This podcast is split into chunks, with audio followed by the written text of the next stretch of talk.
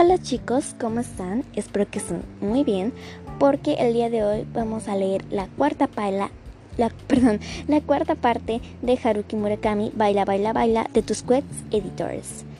Antes de empezar, como siempre les recuerdo que este libro o este audiolibro en realidad no es apto para sensibles porque vienen partes no tan agradables. Así que, dicho esto, vamos a comenzar. Reservé un taxi para que estuviera a nuestra disposición durante dos días y, junto con el fotógrafo, recorrí distintos restaurantes de una Hakodate cubierta de nieve. Recabé información de manera eficiente y metódica. En reportajes de esa índole, lo más importante es la investigación previa y organizar bien la agenda. Podría decirse que en eso radica la clave del éxito. Antes del reportaje me documento a fondo hay empresas que localizan pesquisas para gente que se dedica a trabajos como el mío. Con inscribirse y pagar la tarifa anual te buscan cualquier cosa. Por ejemplo, si les pides documentación sobre restaurantes en Hakodate, reunirán un montón de información. Utilizan ordenadores muy potentes para extraer con eficacia del laberinto de información exactamente lo que necesitas. Luego lo imprimen y te lo envían. Cuesta bastante dinero, por supuesto, pero teniendo en cuenta con ese dinero acabas ahorrando tiempo y esfuerzo. Merece la pena. También recabo mi propia información. Existen bibliotecas perdón, existen bibliotecas especializadas en viajes y otras que están suscritas a periódicos y publicaciones locales. A partir de ese material ingente, selecciono los restaurantes que parecen interesantes. Después llamo por teléfono para asegurarme de antemano de los horarios de apertura y días festivos. Con eso, una vez llegado a lugar en cuestión, se ahorra mucho tiempo. Un dibujo, una, un dibujo, una tabla en, en un recuadro y dispongo el programa para cada día. Consulto el mapa y trazo la ruta que seguiré. Procuro reducir al mínimo las incertidumbres. Una vez en la zona, el fotógrafo y yo recorremos uno tras otro los locales, hasta un total de 30. Lógicamente comemos un poco y dejamos el resto. Solo degustamos la comida. Consumo de refinado. En esa fase ocultamos el hecho de que vamos a realizar un reportaje. Tampoco tomamos fotos. Al salir, el fotógrafo y yo discutimos sobre la calidad del local y la calificamos del 1 al 10.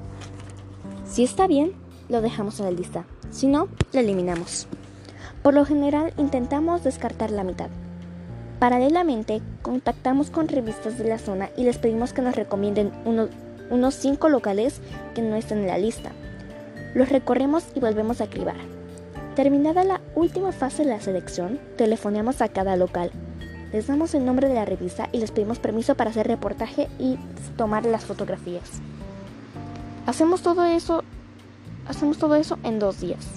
Por las noches, en la habitación del hotel, voy redactando el artículo. El tercer día, el fotógrafo toma rápidamente algunas fotos de los platos mientras yo entrevisto al dueño del local. Brevemente, lo finiquitamos todo en tres días. Por supuesto, algunos compañeros de oficio lo hacen más rápido, pero ellos no investigan. Solo recorren los, los locales reputados elegidos al azar. Escriben sin haber probado los platillos. Y es que, puestos a escribir, se puede escribir lo que sea.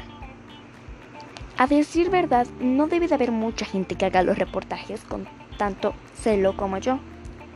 Bien hecho, es un trabajo laborioso. Pero si pero si lo que se pretende es solo zafarse, se puede despachar de cualquier manera. Y el caso es que el perdón. Y el caso es que en el artículo final apenas se nota la diferencia. Está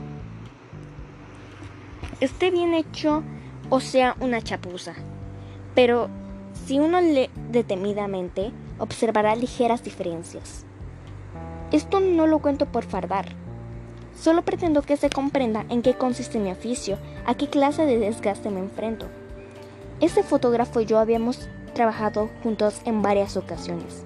Hacemos buenas migas, ambos somos profesionales, con esos encargados de deshacerse de los cadáveres, que se presentan en lugar de autos con guantes blancos impolutos. Una gran máscara en la cara con desenvoltura y agilidad. No hablamos más de la cuenta y, sentimos un respeto mutuo. Ambos sabemos que realizamos ese aburrido trabajo para ganarnos la vida.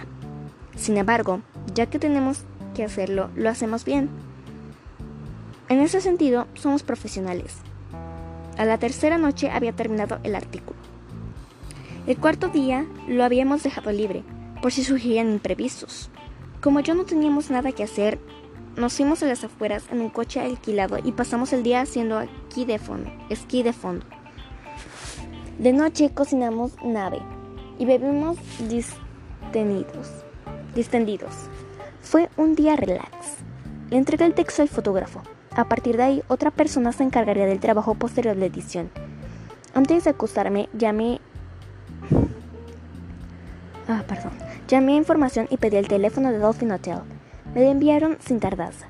Me acomodé sobre la cama y solté un suspiro de alivio. Al menos ya sabía que el Hotel Delfín seguía abierto.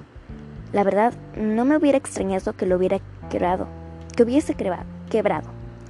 Tras respirar hondo una vez más, Llamé. Alguien atendió al instante, como si esperara la llamada. Ese detalle me escamó un poco. Demasiada eficiencia. La que atendió la llamada era una chica joven. ¿Una chica? ¿Pero qué narices? Al hotel no le pagaban nada que hubiera una joven en recepción. Delfín Hotel, ¿en qué puedo ayudarle? dijo ella. Extrañado pedí que me confirmara la dirección. Era la misma de siempre. Debían de haber contratado una nueva empleada. Bien pensado, tampoco era como para preocuparse. Quiero reservar una habitación, dije. Muy bien, espera un momento, por favor. Ahora mismo le paso al encargado de las reservas, dijo ella en tono alegre y resuelto. ¿El encargado de las reservas? Eso volvió a escamarme. ¿Qué narices le había ocurrido al Hotel Delfín? Buenas noches, soy el encargado de las reservas. Parecía también un hombre joven, una voz cordial y vivaz. Sin lugar a dudas, la voz era un profesional del negocio hotelero. Reservé una habitación individual para tres noches. Le di mi nombre y mi número de teléfono de Tokio. Perfecto, una habitación individual para tres noches a partir de mañana, corroboró el empleado. Como no se me ocurrió nada más que decirle, le di las gracias y aturdido colgué. Tras colgar, mi aturdimiento aumentó y me quedé un rato observando fijamente el teléfono, pensando que a lo mejor alguien llamaría para darme una explicación. Pero no hubo explicaciones. En fin, sea lo que tenga que ser, pensé resignado. Al día siguiente se aclararía todo. No me quedaba más remedio que ir hasta allá. Después de todo, estaba obligado a ir. No tenía otra opción. Llamé a la recepción del hotel en el que me alojaba para que me diera, diesen el horario de trenes hacia Sapporo. Por la mañana partía un expreso a buena hora. Luego llamé al servicio de habitaciones para que me trajesen hielo y una botella mediana de whisky que me bebí mientras veía una de esas películas que suelen poner en la televisión a medianoche. Un western en el que salía Clint Eastwood. No se rió ni una sola vez, ni siquiera esbozó una sonrisa o una mueca forzada. Yo sonreí en varias ocasiones, pero él no perdió la compostura. Terminada la película y prácticamente vaciada la botella de whisky, apagué la luz y dormí como un tronco hasta la mañana siguiente. No soñé. Desde la ventana del tren solo se veía un paisaje cubierto de nieve. El cielo estaba completamente despejado y, si uno miraba un rato por las ventanillas, acababan escociéndole los ojos. Ningún otro pasajero contemplaba el paisaje. Todos sabían que solo veía, vería nieve. Como no había desayunado antes de las 12, fue al vagón receta, restaurante y almorcé. Comí una tortilla francesa acompañada de una cerveza. Frente a mí se había sentado un hombre de unos 50 años, trajeado y con corbata, que bebía, como no, una cerveza y comía un sándwich de jamón. Tenía pinta de ingeniero y, de hecho, lo era. Se dirigió a mí y se presentó como ingeniero encargado de mantenimiento de aeronaves en las Fuerzas Armadas de Autodefensa. Luego me dio una clase sobre las incursiones de bombardeos y cazas soviéticos en el espacio aero nipón. La, la ilegalidad de esas violaciones del espacio aéreo parecía traerle sin cuidado. Lo que sí le preocupaba, en cambio, era la autonomía del F-4 Phantom. Me explicó cuánto consumía en un despegue de emergencia. Era un derroche de combustible, dijo. Si lo fabricara una empresa de aeronáutica japonesa, saldrían mucho más económicos.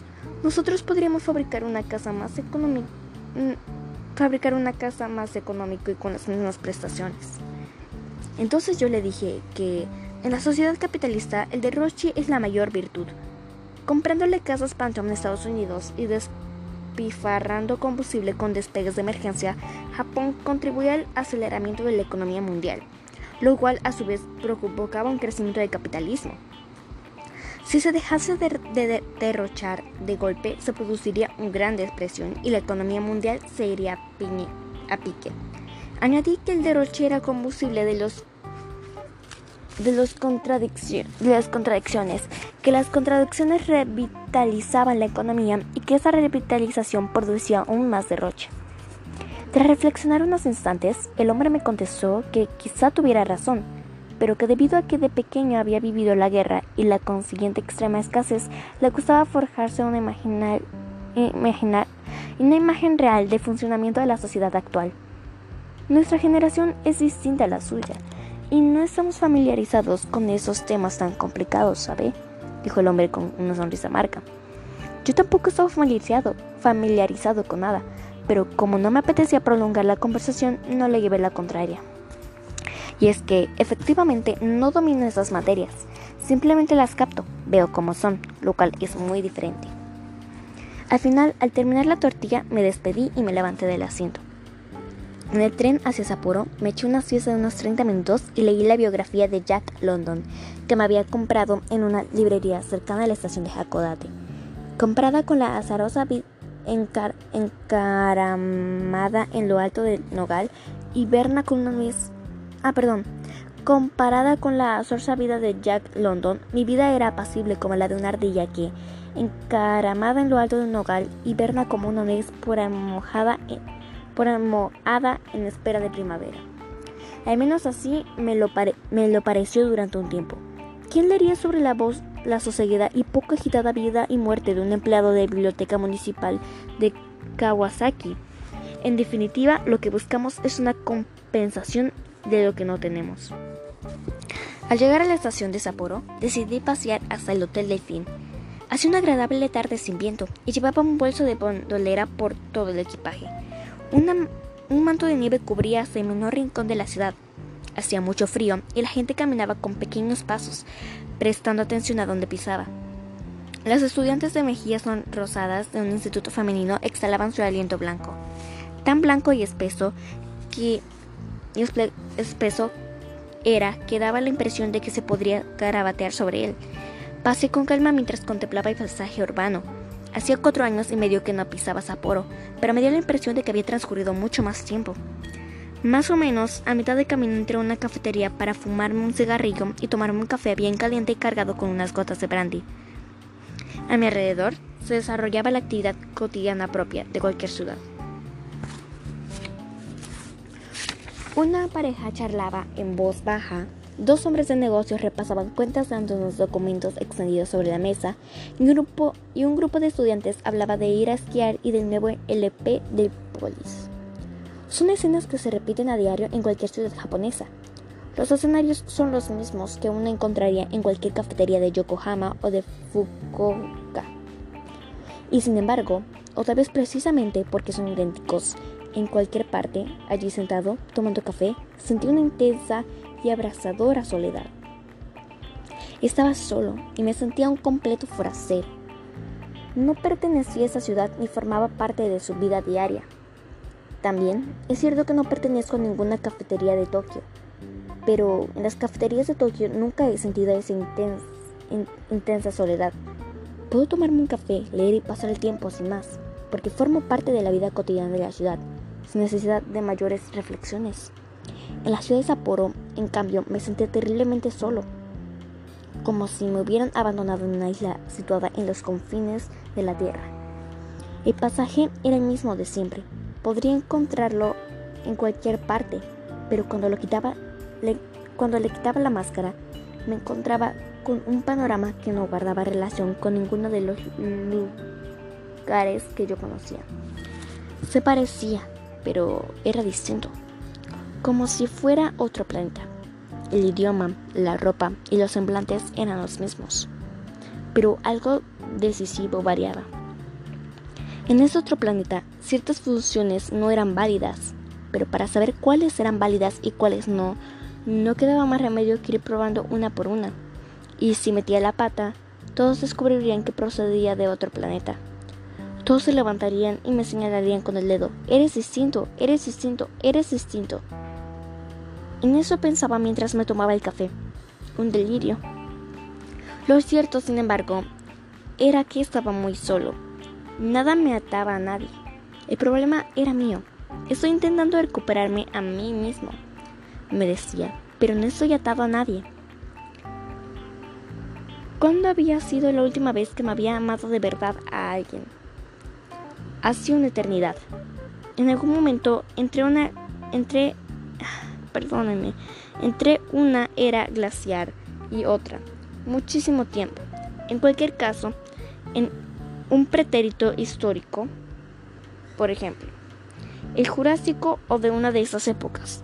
Todo había desaparecido. Los dinosaurios, los mamuts, los milodones, las bombas de gas, de gas lanzadas en el parque de Miyashita de Tokio. Y entonces llegó el capitalismo avanzado. Me habían dejado solo en medio de esa sociedad. Pagué la cuenta y me fui, sin pensar en nada más. Me dirigí hacia el hotel de Finn. Como no recordaba exactamente dónde estaba, dudaba si habría encontrarlo, pero no estaba, especialmente preocupado. Enseguida di con él. Se había transformado en un colosal edificio de 26 plantas. Modernas, ah, modernas líneas curvas al estilo de Bauhaus. Grandes cristaleras de acero inoxidable resplandeciente. Una serie de postes alineados a lo largo de su portal de la entrada con sus banderas ondeantes, un aparcacoches con un uniforme impecable dirigiendo con a un taxi, un ascensor de cristal que conducía directamente al restaurante de la última planta. ¿A quién podía pasarle, pasarle inadvertido? Bajo los relieves de los fines esculpidos en los pilares de mármol de la entrada, Lake Dolphin Hotel. Durante largos segundos permanecí inmóvil, boquiabierto, mirando atentamente el hotel. Después exhalé un suspiro tan largo y hondo que, si hubiera prolongado en línea recta, habría llegado hasta la luna. Me había quedado estupefacto, por decirlo de algún modo. Yo creo que vamos a leer también el capítulo 5. Sí, y perdónenme por los errores, es que no sé. Bueno, ya. Capítulo 5 Como no podía quedarme allí plantado eternamente, decidí acercarme. La dirección y el nombre del hotel eran correctos. Tenía una reserva, solo me faltaba entrar. Tras subir la ligera pendiente de su portal, entré por una puerta giratoria tan limpia que relucía. El vestíbulo era amplio como, una, como un pabellón de deportes y el techo sobrepasaba el primer piso. En lo alto, un panel de vidrio filtraba la resplandeciente luz del sol. En el vestíbulo había lujosos sofás de gran tamaño y, en medio, un derroche de macetas con plantas ornamentales. Al fondo del vestíbulo había un magnífico salón de té de esos que, cuando pides un bocadillo, te sirven una gran bandeja de plata cuatro pequeños sándwiches de excelente jamón del tamaño de una tarjeta de presentación, con patatas y pepinillos colocados en bandera artística, y si le añadías un café, el precio equivalía al de un almuerzo de una familia compuesta por cuatro personas. Una de las paredes estaba decorada con un óleo de casi 5 metros cuadrados, que parecía representar algún humedal de Hokkaido.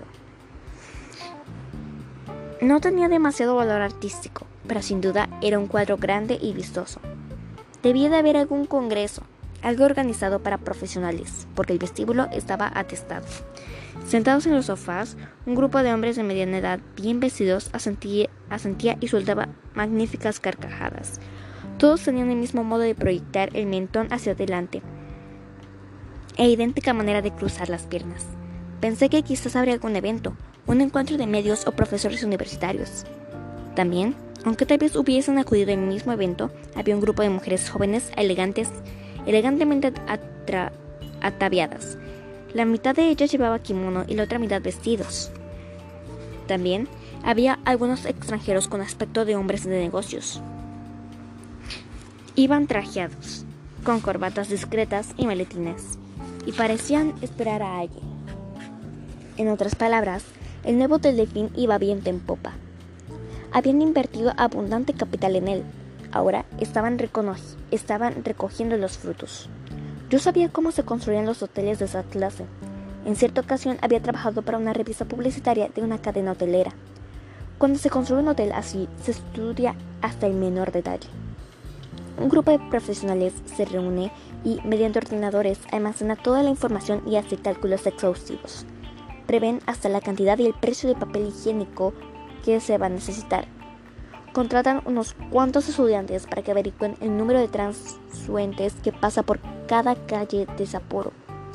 Para tener una idea del número de, bolsas, de bodas, también investigan el número de hombres y mujeres en edad nubil de, de la ciudad. Es decir, que le investigan absolutamente todo. Así, el riesgo de empresarial va reduciéndose poco a poco tras elaborar un plan con toda calma y cuidado, el solar. Después de reclutar personal, empiezan a anunciarse a bombo y a platillo. Están dispuestos a poner dinero, con la certeza de que esta capital se recuperará en algún momento. E invierten cuanto haga falta. Estamos hablando de un gran negocio. Solo grandes consorcios compuestos por varias empresas pueden embarcarse en negocios de ese alcance, puesto que, por muchos riesgos, que se eliminen siempre habrá imprevistos y los únicos que pueden asumir tal riesgo son las grandes corporaciones. Sinceramente, el nuevo Telefín no era de mi agrado. En otras circunstancias, y si tuviera que pagarlo de mi bolsillo, nunca me habría alojado en él. Era caro y le sobraban demasiadas cosas, pero ese día no tenía más remedio que entrar. Al fin y al cabo, se trataba del Hotel Delfín, aunque transfigurado. Me dirigí a la recepción y di mi nombre. Tres chicas vestidas con chaqueta azul claro idénticas me dieron la bienvenida con una sonrisa de oreja a oreja, como en un anuncio de un trífico. La, forma, la formación que habían recibido para sonreír de esa manera era una parte más de la inversión del hotel. Llevaban blusas inmaculadas, blancas como la nieve virgen, y el cabello perfectamente peinado. De las tres, solo una llevaba gafas. Le sentaba muy bien y parecía una chica agradable. Me sentí aliviado al ver que era ella la que me atendería, porque era la más guapa de las tres y me gustó desde el primer momento. En su sonrisa había algo, no sabía muy bien qué era, que me atraía. Parecía el hada del hotel, la encarnación de lo que un hotel ideal debería ser. Daba la impresión de que en cualquier momento agitaría su varita de oro y tras esparcir unos polvos mágicos, como en las películas de Disney, haría aparecer la llave de la habitación. Sin embargo, en vez de una varita mágica, utilizo el ordenador. Tecleo diestramente mi nombre y el número de mi tarjeta de crédito y, tras constatar en la pantalla que los datos eran correctos, me entregó la tarjeta magnética que servía de llave acompañada de una sonrisa. El número de la habitación era 1523. Luego le pedí un follito con información sobre el hotel y le pregunté cuándo lo habían inaugurado. En octubre del año pasado, me contestó automáticamente. Hacía apenas cinco meses. Perdona, me gustaría hacerte una pregunta, le dije, y esbozé una encantadora sonrisa tipo profesional. Yo también tengo una. Antiguamente no existía en este mismo lugar un pequeño hotel con el mismo nombre. ¿Sabes qué le ocurrió? La sonrisa de la chica se enturbió ligeramente. Ondulaciones silenciosas se extendieron por su rostro hasta desvanecerse, como cuando se arroja la chapa de una botella de cerveza en un bello y tranquilo manantial. Al acabarse las ondulaciones, su sonrisa se había despegado un tanto. Observé sorprendida el cambio. Observé sorprendida el cambio. Imaginé que el espíritu de manantial se me aparecía y me preguntaba, ¿la chapa que acabas de arrojar era de oro o de plata? Pero por supuesto, nada de eso ocurrió. La verdad es que no sé. me contestó ella y se llevó el índice al puente de las, al puente de las gafas para ajustárselas. Me está hablando de algo que pasó antes de la apertura del hotel y yo no, dijo y se interrumpió. Espera que continuase, pero no terminé la frase. Lo siento. Oh, cada vez me inspiraba más empatía. Yo también quería tocarme las gafas con el dedo índice, pero por desgracia no llevo gafas. ¿A quién puedo preguntárselos entonces? Ella tomó un bocado de aire y se quedó pensativa. La sonrisa ya se había desaparecido. Resulta muy difícil sonreír cuando se toma aire. Basta con intentarlo para darse cuenta. Espera un momento, por favor, me dijo y se retiró al fondo. Treinta segundos después volvió acompañado de un hombre de unos 40 años vestido de negro. Sabía a primera vista que era el típico profesional de negocio hotelero. He encontrado con personajes así en varias ocasiones, por trabajo. Son tipos peculiares. Por lo general, siempre sonríen y pueden esgrimir sonrisas de 25 distintas. Existe la corte sonrisa sarcástica y la sonrisa de satisfacción contenida en su justa medida de las sonrisas posibles, perfectamente graduadas en una escala que va del 1 a 25, utilizaban una u otra en función de las circunstancias, como si fueran palos de golf.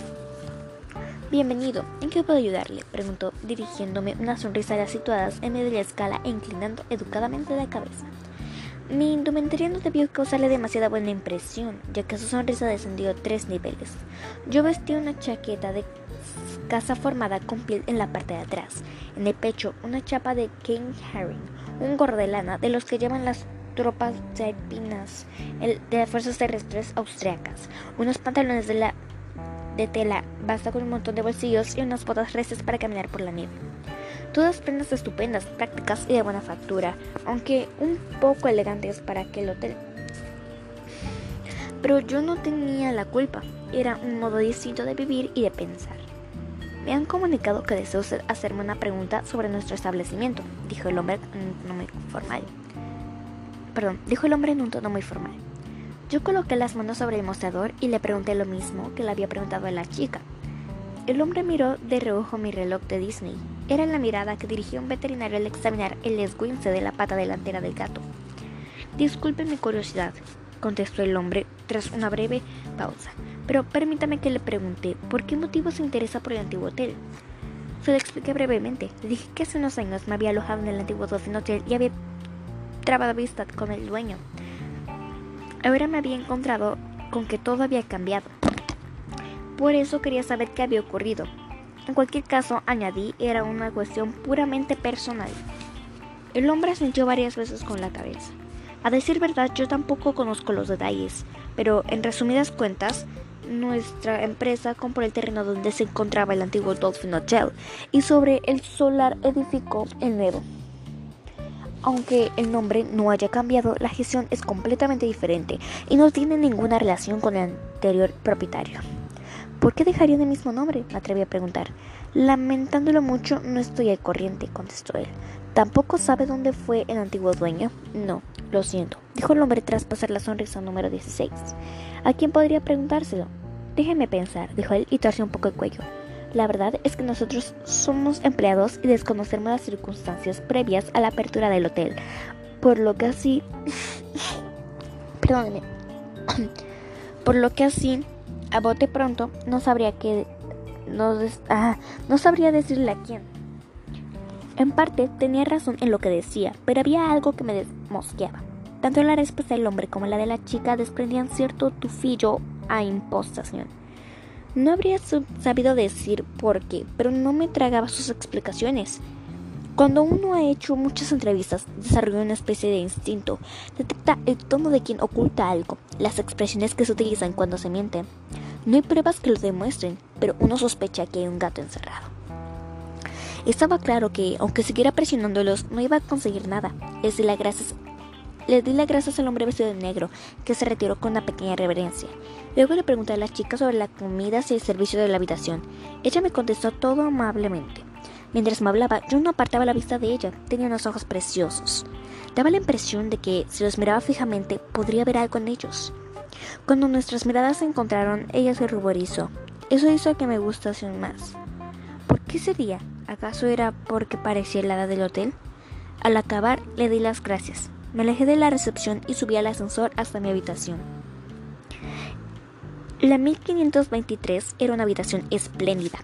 Para ser individual, la cama y el baño eran bastante amplios.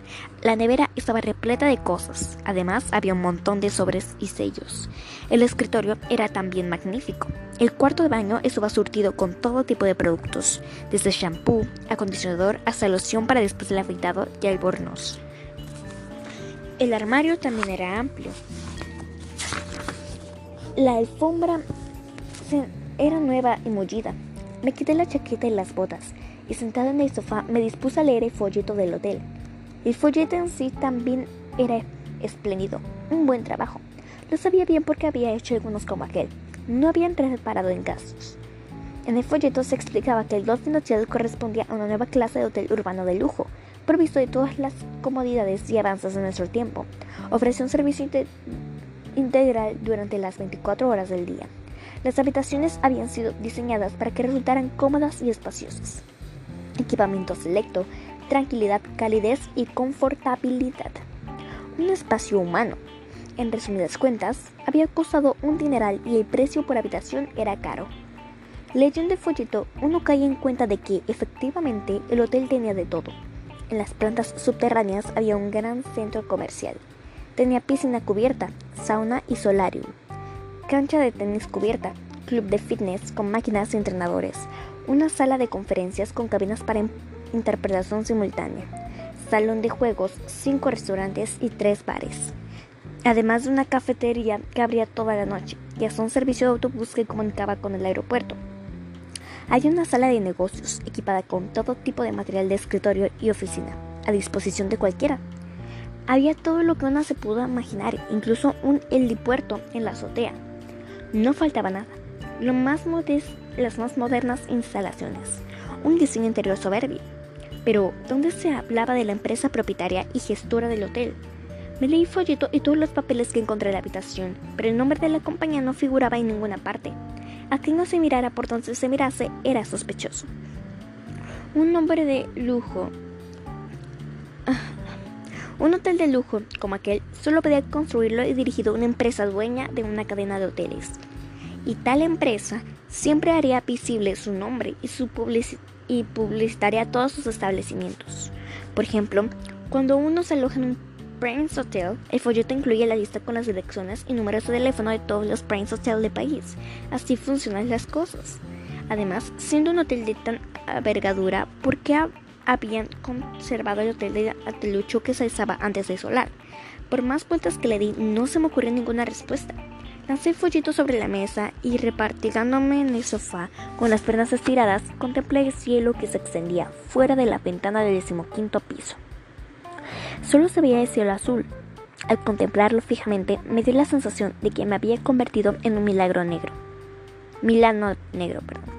En todo caso, echaba de menos el viejo del delfín. Desde sus ventanas se veían muchas cosas. Bueno chicos, eso fue los dos capítulos de hoy. Espero que les haya gustado mucho. Sin nada más que decir, me despido. Hasta la próxima. Bye.